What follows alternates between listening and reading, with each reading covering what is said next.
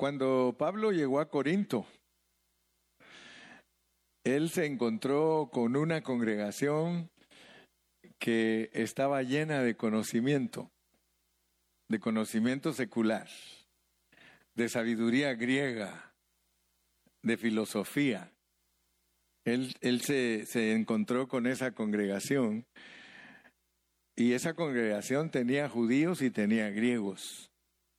Tenía judíos y tenía griegos convertidos a Cristo. Y mire lo que pedían los judíos convertidos a Cristo. ¿Qué pedían? Señales. Yo quiero que usted se meta conmigo. Sin pena, métase conmigo. Vamos a estudiar la palabra. Vamos a predicar y enseñar la palabra. Cuando él llegó a Corinto, él se encontró con esa clase de gente eran judíos convertidos a Cristo y griegos convertidos a Cristo. Pero yo quiero que usted vea que esos judíos y esos griegos, cuando él llegó ahí con ellos, yo quiero que usted vea cómo los veía él, cómo los veía él. O sea que ellos querían señales, son milagros. Ellos querían milagros. O sea que cuando oyeron que Pablo venía, y que venía a enseñarles la palabra de Dios, los que eran judíos convertidos decían, qué bueno que viene Pablo porque nos va a hacer milagros. ¿Y los griegos qué estaban esperando? Ellos no les importaba mucho los milagros. Ellos decían lo que va a venir Pablo y de seguro va a filosofar con nosotros. Nos va a enseñar más conocimiento. Eh, knowledge, o knowledge, knowledge, ¿verdad? Así dices, knowledge o knowledge, knowledge. Nos va a dar conocimiento. Ese es en el lado de ellos. Ellos eran los recipientes. Ahora veamos cómo pensaba Pablo. Para hablar con ellos, cómo pensaba Pablo. Vamos a ir al capítulo 2 y versículo 2 para que así nos familiarizamos con el pensamiento de los que estaban ahí en la iglesia y el pensamiento del que llegó.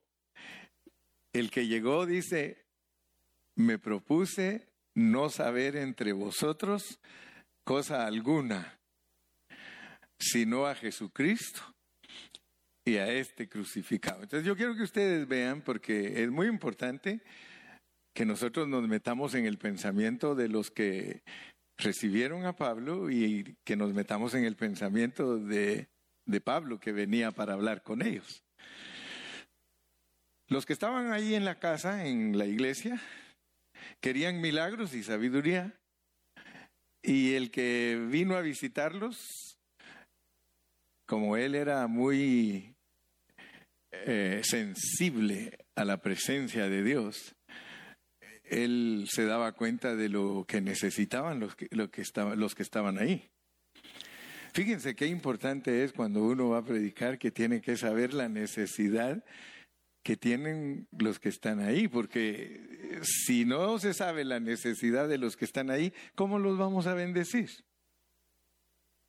Entonces noten pues que es bien importante para el predicador saber cuál es la necesidad. Ahora, ¿cómo puedo yo saber cuál es la necesidad de ustedes? Únicamente por medio de mi espíritu. Si yo soy una persona que soy un siervo de Dios, mayormente si soy pastor, yo tengo que conocerlos a ustedes y tengo que saber cuál es la necesidad de ustedes. De otra manera, solo soy pastor de título o siervo de Dios de título pero no soy un pastor real. Pero si yo quiero disfrutar de la realidad, yo tengo que ejercitar mi espíritu para saber las cosas del hombre. Ahora, hoy vamos a hablar de eso. Pero quiero pues que vean ustedes que uno tiene que saber los dos lados para poder bendecir. Regresemos al 1, 25. Leí el 20, el 23, el 22. Entonces vamos al 1, 23 y 24 y luego Vamos a tratar de unir eso con otros versículos. Dice que los judíos pedían señales y los griegos pedían sabiduría, pero, y ustedes saben que el pero cambia todo. Y, ustedes, si son predicadores, ustedes deben de saber qué es lo que la gente común está esperando de ustedes. Hello? Are you a preacher? Are you a servant of God? Yes, say yes. Are you a priest? Yes, we are priests.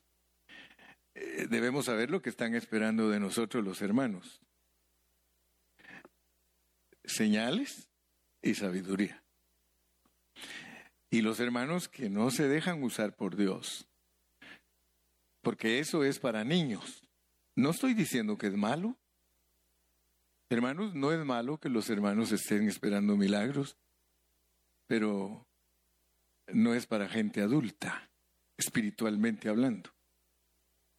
Usted tiene que ver eso también. Vamos al 3.1 porque Pablo, no, y luego regresamos al 1.23. 3.1, estamos estudiando bajo contexto para que el pensamiento del apóstol sea transmitido a nosotros.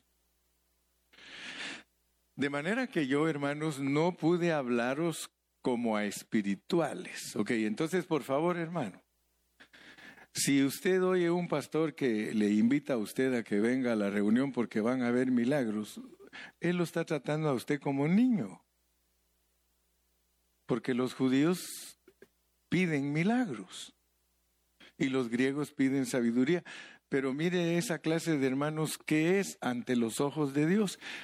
Son niños, son carnales. Por eso tenga cuidado qué está esperando usted en la reunión.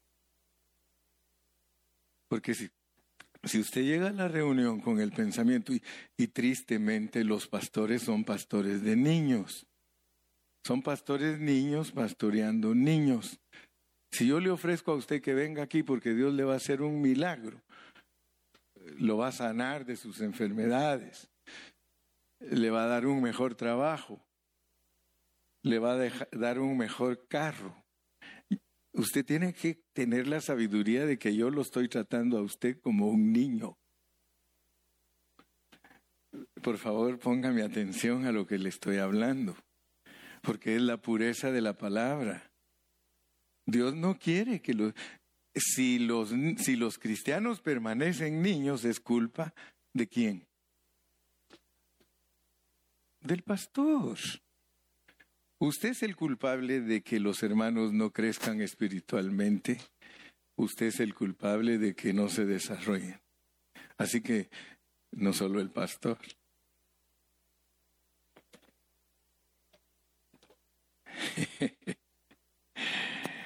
De manera que yo, hermanos, no pude hablaros como espirituales. ¿Cuántos de aquí son espirituales? Yo quiero hablar con espirituales. Hermano, si usted no es espiritual, hágase espiritual para que Dios platique con usted como platicaba con Moisés, como platicaba con Ezequiel, como platicaba con Juan. ¿Cuántos de ustedes quieren que Dios hable con ustedes como hablaba con sus siervos? Yo sí quiero. I love it. Pero para eso tenemos que ir aprendiendo. No crean ustedes que para que el hermano Carrillo se pare frente a ustedes y les hable de esta manera, eh, sucedió así de la noche a la mañana, no.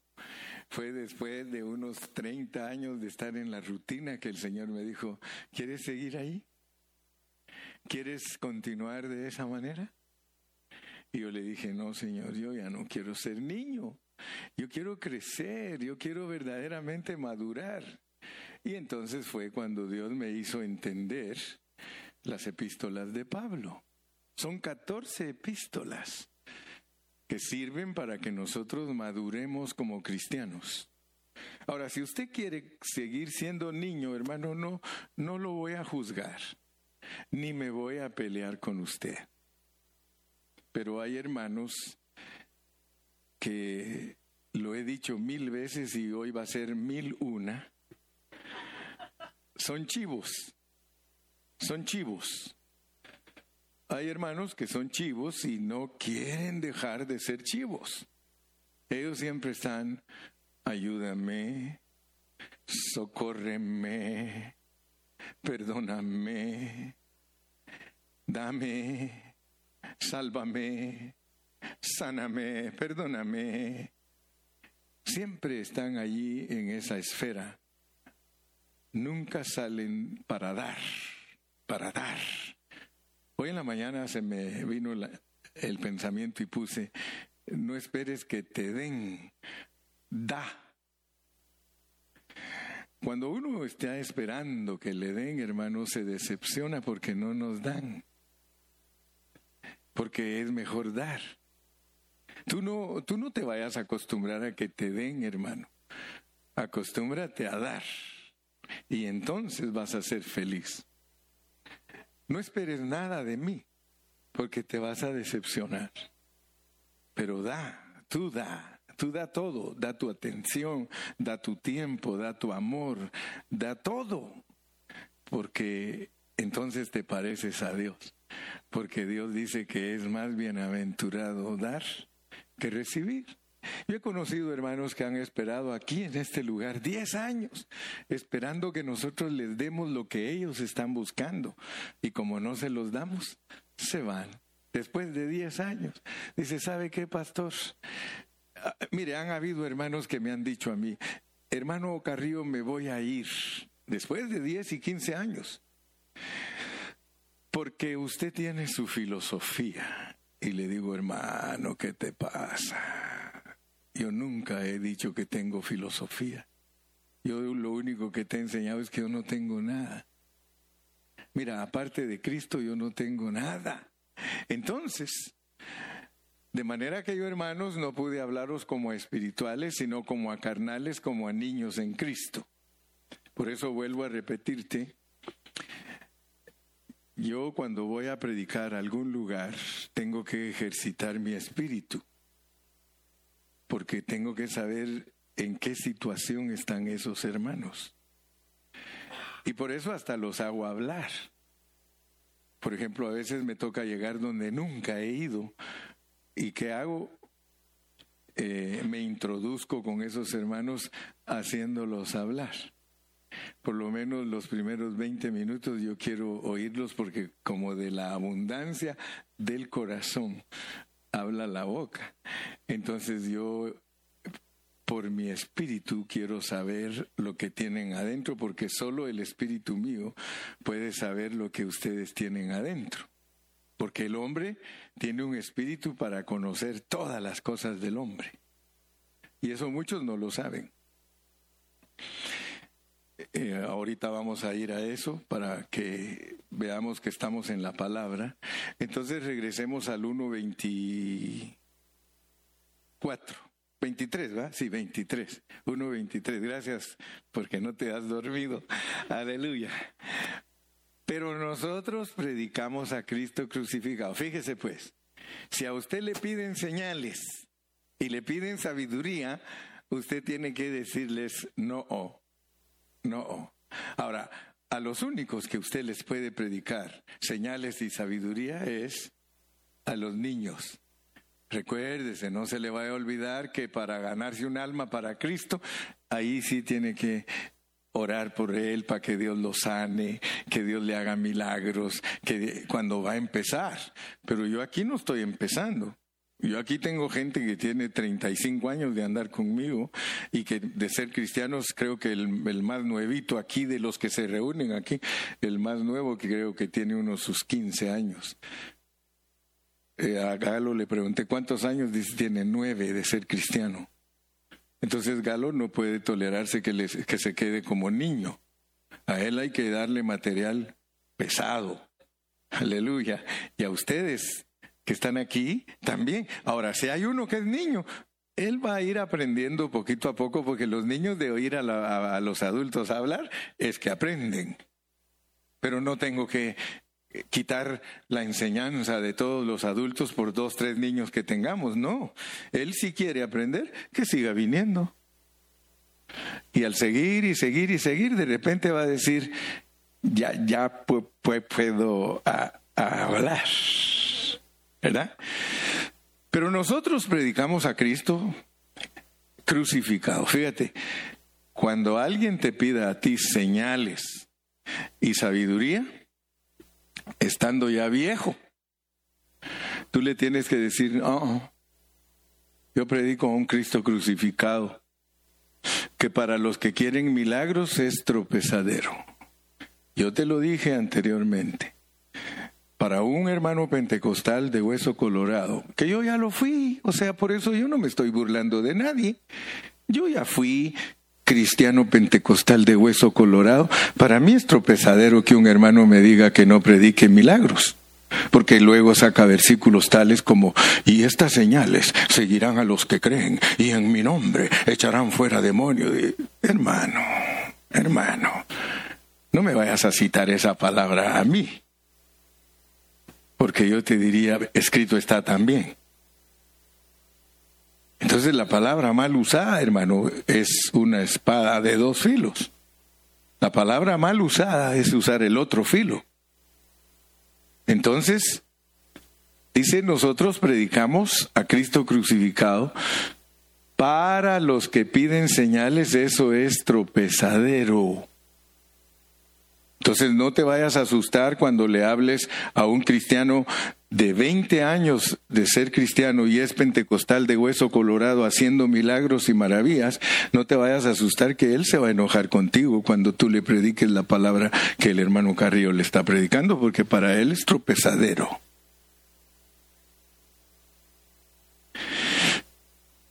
Y para los que no quieren saber nada de los cristianos, que es, que es el solo sabiduría, sabiduría, sabiduría, ustedes están locos. Amén. 24.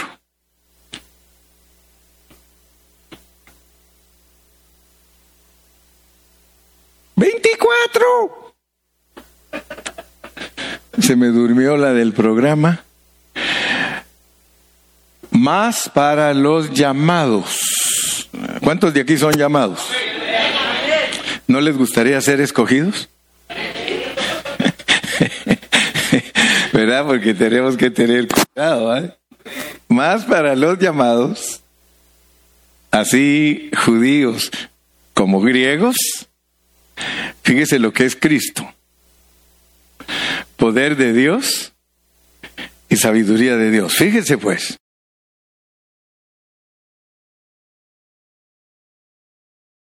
Preconcebidos. Esto trae al suelo todos los preceptos y conceptos preconcebidos, porque nosotros creemos que el poder de Dios es hacer milagros.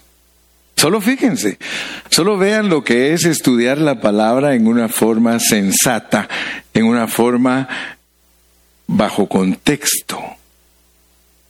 Y se van a dar cuenta que muy fácil nosotros podemos contradecirnos. Tanto para judíos como para griegos cristianos, Cristo es poder de Dios y sabiduría de Dios. Poder de Dios y sabiduría de Dios. Ahora noten ustedes que el concepto lo tenemos cambiado, pero debido a porque debido a que somos niños. El, concepto del pentecostalismo lo tiene al revés. Para el pentecostalismo el poder de Dios es milagros y señales y maravillas. Pero para Dios el que es poder es Cristo. Cristo. Pero crucificado. Porque el contexto no está hablando de un Cristo que hace señales y maravillas. El contexto está en contra de un Cristo que hace milagros y en contra de un Cristo que solo ha sido sabiduría para la gente, doctrina. Entonces, usted quiere que Dios le hable, usted tiene que abrir su corazón. ¿Por qué?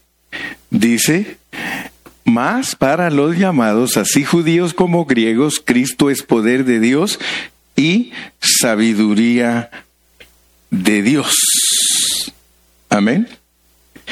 Ahora regresemos al 2, 1 y 2. Primera de Corintios 2, 1 y 2, porque tenemos que unir bien el pensamiento para que se vuelva el hablar divino. ¿Cuántos me dicen amén? Así que hermanos, cuando fui a vosotros para anunciaros el testimonio de Dios, ya sabemos lo que es el testimonio de Dios. El testimonio de Dios es la iglesia. No fui con excelencia de palabras o de sabiduría. Corintios, cuando yo fui a ustedes para anunciarles lo que es la iglesia, el testimonio de Dios, yo no fui con palabras persuasivas o palabras de para impresionarlos a ustedes. No fui con ninguna de esas clases de palabras. Verso 2. Pues me propuse no saber entre vosotros cosa alguna, sino a Jesucristo y a este crucificado. Cuando nosotros lleguemos a la estatura de poder decir que no sabemos nada, estamos preparados para enseñarle al que quiere milagros y que quiere sabiduría.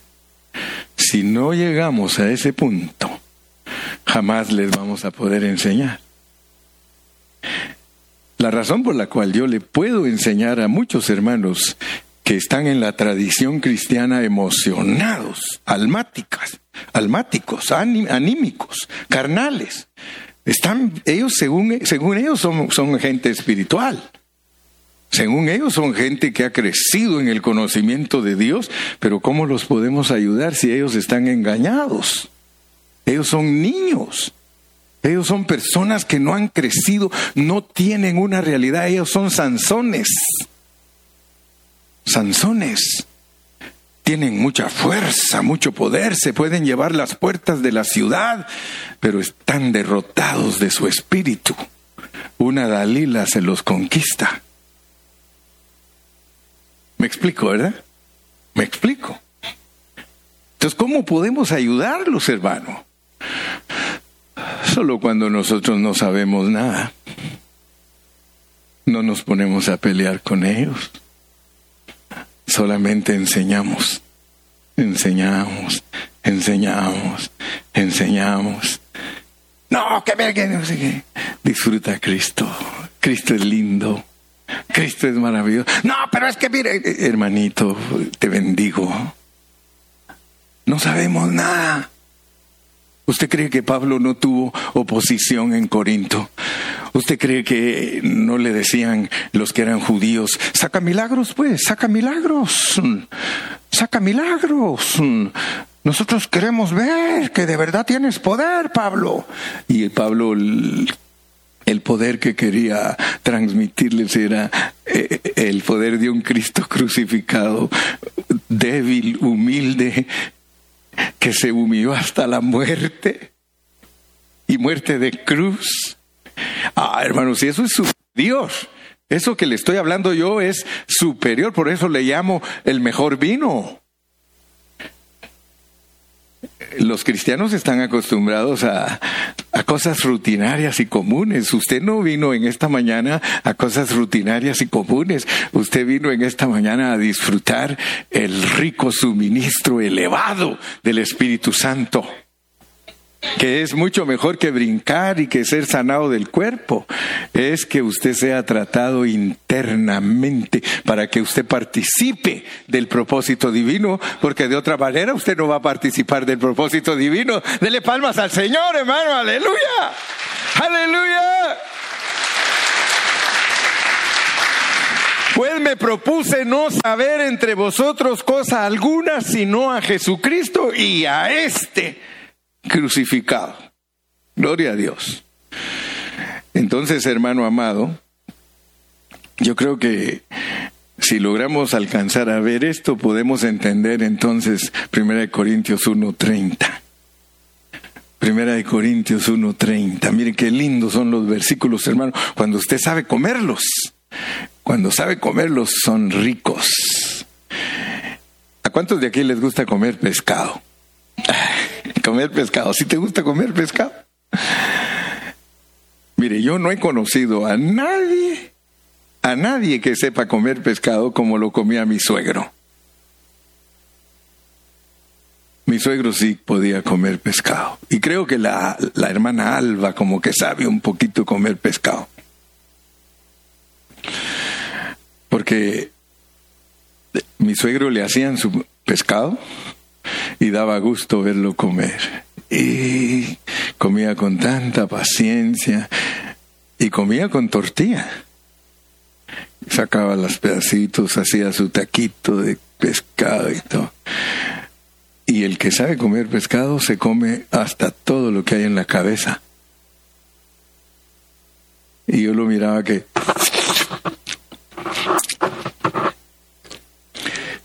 Y dejaba solo el esqueleto y puros huesitos. Un peine dejaba. Yo quiero decirles, hermanos, si usted no sabe comer la palabra de Dios de esa manera, usted se va a quedar como alguien que come, pero que no come completamente. ¿Sí? Y, y nosotros todos los versículos, todos de las 14 epístolas tenemos que aprenderlos a comer completamente, porque si no, no nos va a revelar Dios la verdad. Nos va a revelar una parte y gloria a Dios, pero nosotros no estamos aquí por partes, queremos completo. Pablo dijo, y son palabras de él, dijo, no he rehuido de daros todo el consejo de la palabra de Dios. Todo el consejo. Mas por él estáis vosotros en Cristo Jesús. Primero que todo, él quería enseñarle a los corintios, a los corintios, que el asunto de estar en Cristo no tiene que ver con nuestro querer. Nosotros no estamos aquí porque nosotros queremos. Nosotros estamos aquí en Cristo por Él. Ramón preguntó, ¿cuántos de ustedes saben la diferencia entre estar en Cristo y que Cristo esté en ustedes? Porque la vida cristiana no consiste en estar en Cristo. La vida cristiana consiste en que también Cristo esté en ustedes. Así como usted puede decir, yo estoy en Cristo, Cristo quiere decir, yo estoy en ti. Pero hay muchos cristianos de los cuales Cristo no puede decir que Él está en ellos. Y sí los oye decir que ellos están en Él y el Señor lo recibe y dice, sí, mi palabra lo declara, tú estás en mí, pero eh, me has dejado que yo esté en ti, porque mire pues, mas por Él estáis vosotros en Cristo Jesús.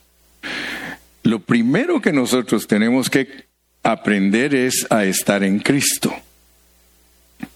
Porque de modo que si alguno está en Cristo, ya lo crearon de nuevo.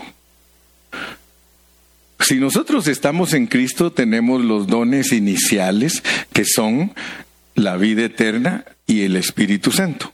Eso es lo primero que Dios nos da cuando nosotros lo aceptamos, cuando nosotros creemos en Él, lo primero que nos da es vida eterna. Y lo segundo que nos da es su Espíritu Santo. Entonces esos dos dones, que son los dones iniciales, nos los dieron por estar en Cristo. Más por Él estáis vosotros en Cristo Jesús. Y, gloria a Dios, eso debe hacernos personas que estamos en fiesta, porque ya no, ya no nos vamos a morir. Ya nosotros hemos alcanzado la vida eterna y también alcanzamos la bendición del don del Espíritu para que nos guíe. Pero falta ahora lo que sigue, el cual nos ha sido hecho por Dios. Aquí ya es otra cosa, mira. Porque hay muchos cristianos que Cristo no es su sabiduría. Y aquí dice que después que te ponen en Cristo, ahora te quieren hacer un trabajo, el cual nos ha sido hecho. Eso es que colabores con Dios porque Él te quiere hacer un trabajo. Y el trabajo que Él quiere hacerte para que te lo pueda hacer, tienes que ser muy sabio. Lo primero que Dios quiere ser en ti es tu sabiduría. Porque cuando Él se hace tu sabiduría, Él ya te justificó por la fe, pero aquí no te están hablando de la misma justificación. Aquí te estamos hablando de una justificación que tú resultas siendo esa justificación. Cristo es tu justicia. Cristo es tu justicia. Y, en Romanos 5.1 dice, justificados pues por la fe, tenemos paz para con Dios. O sea que cuando tú crees, y es indispensable que entiendas que hay cosas que suceden en el cristiano solo por creer. Pero hay cosas que no suceden en el cristiano solo por creer, sino que se tiene que dejar hacer te tienen que hacer algo, un tratamiento, un desarrollo. Por eso está en acción. Cristo es tu justicia. Cristo es tu santidad. Y Cristo es tu redentor. Pero ahí no está hablando en una forma objetiva. Ahí te está hablando en una forma subjetiva. Ahí te está diciendo, mira, hablando para entenderlo bien, Cristo es la pintura y Él tiene que pintarnos. Y no es lo mismo que yo tenga la pintura aquí al lado mío a que esté pintado.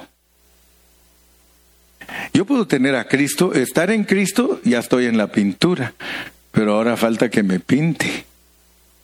Por eso tiene que haber justificación tiene que haber santificación y tiene que haber redención.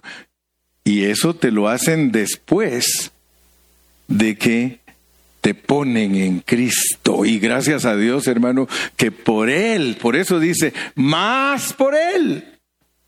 Más por Él estáis vosotros en Cristo Jesús. Él te puso. A Él te puso. Y aquí Tú crees en Cristo, ya estás en Cristo, ya te puso. Ahora solo tienes que crecer un poquito y entender tú misma que necesitas ser bautizada en agua, porque se necesitan dos cosas para identificarse. Pónganme ahí Marcos 16, 16 necesitas y lo vas a entender con la Biblia, no no porque tu papá dice, no porque el hermano Carrillo dice, tú vas a decir que no me digan, que no me cuenten, yo lo vi. 16, 16. El que creyere y fuere bautizado será salvo. Mas el que no cree será condenado. ¡Wow! Entonces, de la manera que te das cuenta que fuiste puesto en Cristo, es que creíste y te nació bautizarte. De lo contrario, estás condenado. Después no, no, le vas a echar la culpa al pastor, no le vas a echar la culpa a nadie, porque un día te va a juzgar Dios y te va a decir, ¿por qué no te quitaste la condenación? Si yo te dije que si creías, si te bautizabas en agua, salvo sálvate. Si hay alguien aquí que no está bautizado en agua, sálvese. Sálvese. Dele palmas, hermano, dele palmas.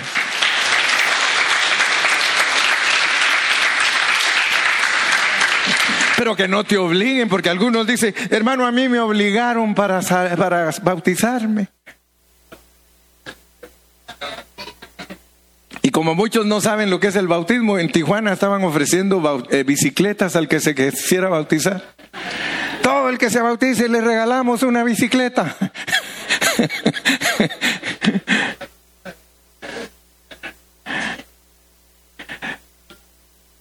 Nosotros tenemos que entender la palabra.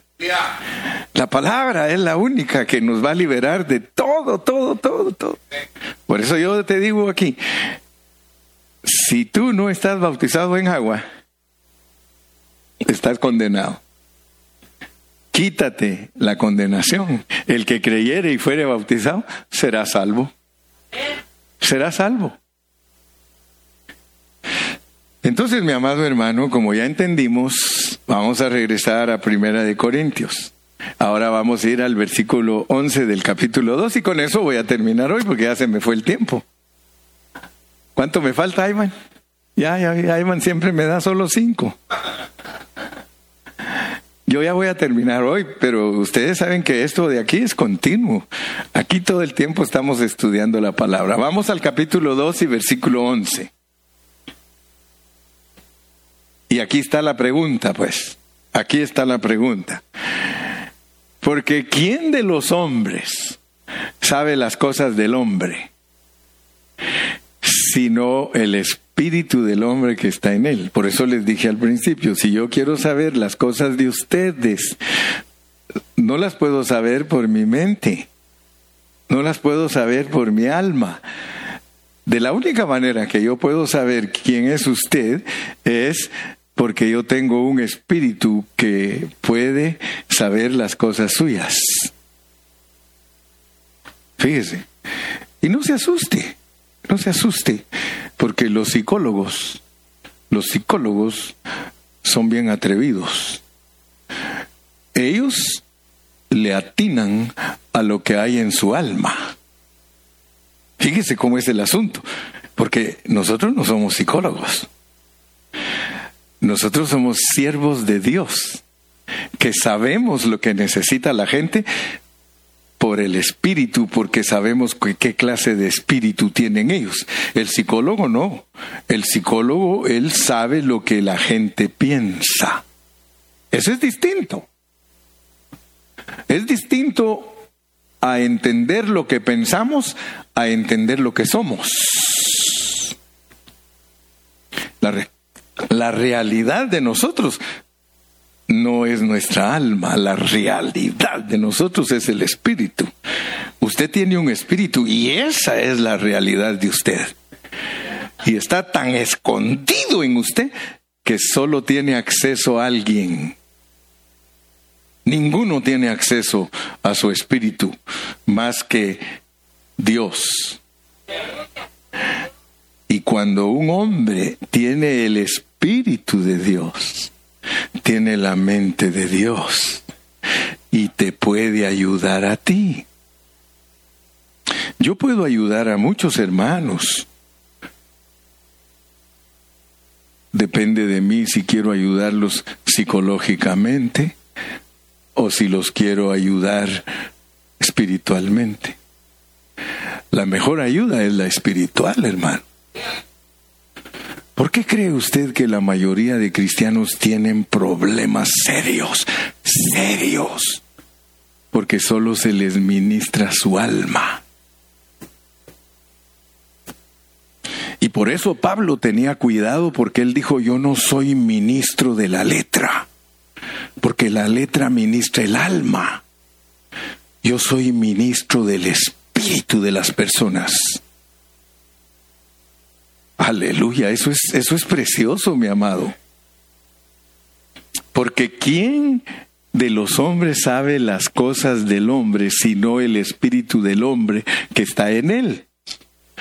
Así tampoco nadie conoció las cosas de Dios sino el espíritu de Dios. Hermano, esto, esto es pero grandiosísimo, esto es pero preciosísimo lo que Dios te está concediendo a ti. Fíjate lo que te está diciendo. Que solo el espíritu del hombre puede entender las cosas que pertenecen al hombre. Pero aparte de nuestro espíritu, dice que nos ha dado el espíritu de Dios, el que sabe todas las cosas de Dios. Solo imagínate lo que te pusieron adentro a ti. Dentro de ti está el que sabe toda la... Por eso, cuando tú lees aquí, mira cómo dice aquí en, esta, en este versículo. vamos a, leer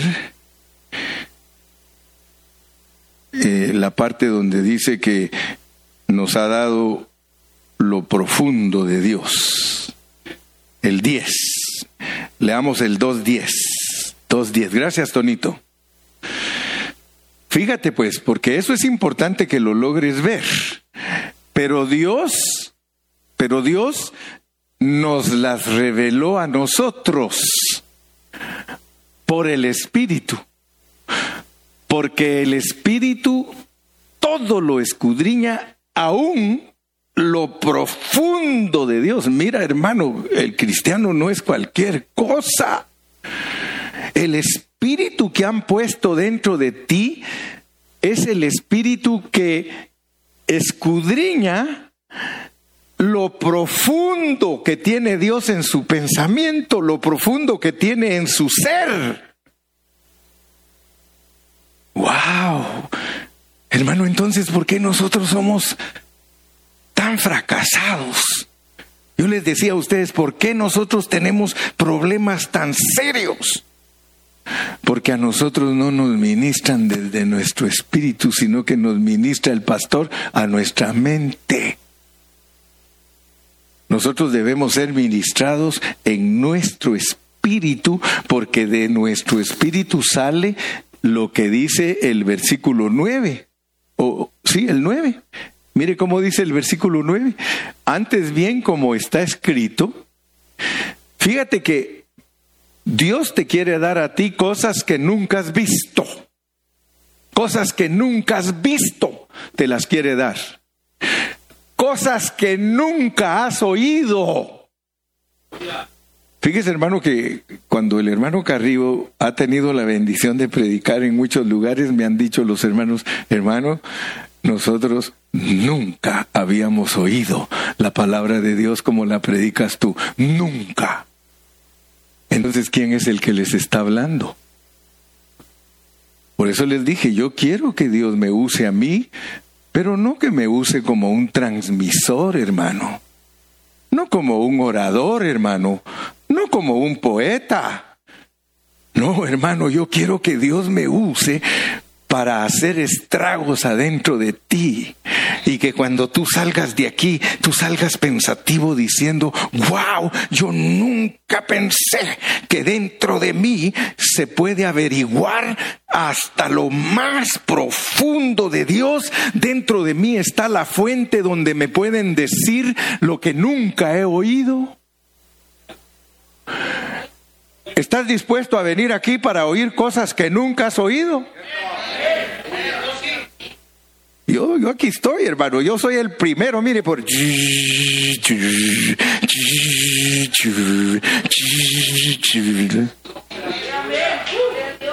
Eso quiero yo. Yo no quiero venir y pararme aquí y que no haya... Tiene que haber. Tiene que haber una conexión con el cielo. Tiene que haber una conexión con alguien que desde el trono nos envía el río que pasa a través de nosotros y que sale del umbral de la casa. Ah, mire, Ezequiel a mí me impresiona, hermano, porque Ezequiel comienza con un río y termina con un río, hermano. Si usted lee el libro de Ezequiel, usted se da cuenta, hermano, que en el principio de ese libro, Ezequiel está junto a un río que se llamaba Kebar. ¡Qué bárbaro! Está junto a un río que se llama Kebar y está en cautiverio. Y está tratando de ver las visiones que liberen a ese pueblo. Pero usted sigue leyendo todo el libro y cuando llega al final de Ezequiel, capítulo 47, dice que ese río sale del umbral de la casa y que a donde quiera que ese río va, lleva vida. Mientras que el río de Babilonia, hermano, donde quiera que va, lleva muerte. Entonces nosotros estamos aquí para recibir vida, hermano.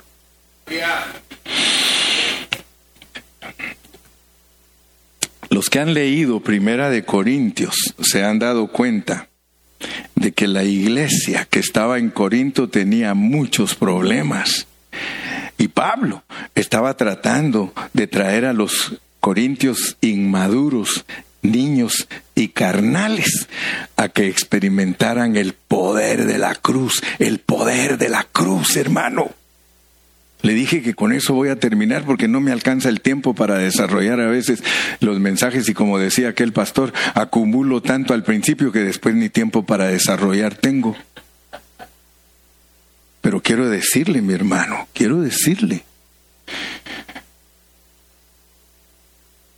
que si usted quiere experimentar el poder de Dios, aquí está, hermano. Más para los llamados, así judíos como griegos, Cristo poder de Dios. Poder de Dios. Yo estoy seguro que usted no ha experimentado a Cristo como poder de Dios. Usted ha experimentado el poder de Dios para hacer milagros, pero que usted experimente a Cristo como el poder de Dios, hermano, es que usted esté crucificado.